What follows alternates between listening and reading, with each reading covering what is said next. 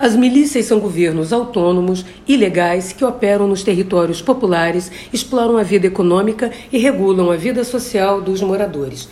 Para existirem e exercerem o seu domínio armado, com fins lucrativos, elas precisam contar com a tolerância vista grossa dos poderes públicos e as costas quentes de setores políticos. As milícias saem de dentro do Estado. Elas são compostas, na sua maioria, por agentes da lei.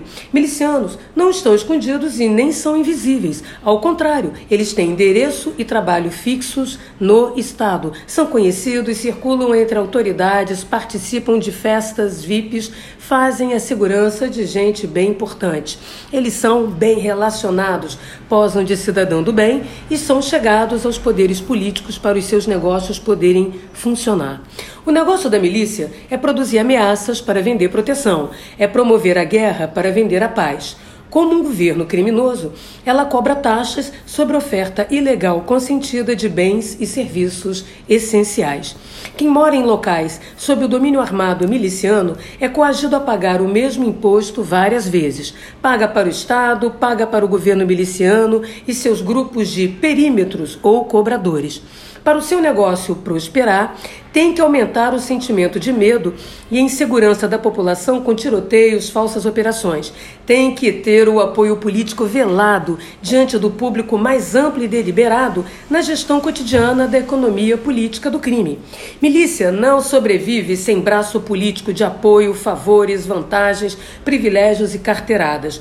Por isso, ela é financiadora de campanhas eleitorais. As carreiras políticas e alguns templos religiosos servem como um ótimo investimento criminoso. A política produz os pregadores que decidem as regras legais do jogo do Estado e do mercado. E os templos produzem pregadores das regras morais do jogo das condutas e de seus governos criminais. Uns e outros podem produzir os valiosos papel de bala legitimador e recheios justificatórios para a submissão aos domínios armados. As carreiras políticas e algumas casas religiosas servem como uma importante lavanderia do dinheiro extorquido da população pela milícia e seus consórcios com grupos de policiais e traficantes. As primeiras contam com o privilégio do monopólio territorial do curral eleitoral. As segundas desfrutam da autonomização para pastorear com exclusividade este rebanho eleitoral. Ficam de fora as religiões de matriz africana, especialmente os candomblés, cuja estrutura de crença, os processos rituais, a gestão administrativa não operam pela lógica do poder pastoral de ofertar a salvação, a lei e a verdade. A gestão de serviços religiosos desvinculada da conversão compulsória, o acolhimento aberto a iniciados e frequentadores de outros locais, um calendário religioso dissociado do calendário oficial estatal cristão, comprometem a constituição de rebanhos comunitários, localistas, sedentários e subservientes à governança territorial miliciana. Observam-se, portanto, práticas de intolerância religiosa contra o candomblé, que na verdade expressam o mundo das ovelhas desgarradas dos cercados da fé cega e das facas amoladas dos profetas do medo. Bem, mesmo com a pandemia em curso, as cobranças de taxas pela milícia não pararam. Ela tem obrigado os comerciantes a abrirem as portas, moradores a pagarem as taxas de proteção. Sem arrecadação, a milícia enfraquece, perde poder no território e influência política, por cair sua contribuição para o caixa 2 de campanhas políticas. A milícia é a polícia dos bens que tem acuado e tirado das ruas a polícia do bem, deixando os moradores reféns do Estado duplamente, da polícia miliciana e da polícia de operações, que não é capaz de policiar territórios e população.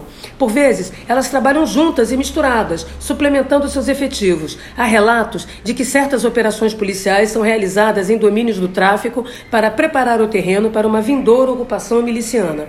Há relatos de casos em que milicianos colocam suas fardas de fantasia operacional e se apresentam na linha de frente das incursões policiais, assumindo a trocação de tiros e a abertura de caminho para um território que se espera que será seu depois das operações. Há ainda relatos de milicianos fazerem uso de reforço do policiamento ostensivo em seus domínios, com empréstimo de guarnições policiais ou da prerrogativa corporativa de prioridade no atendimento das chamadas emergenciais.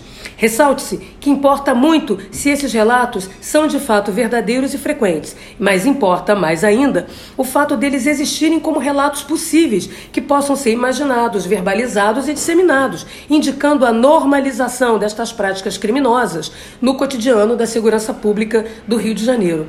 Faz tempo que os policiamentos em certas partes da região metropolitana do Rio são feitos por grupos criminosos.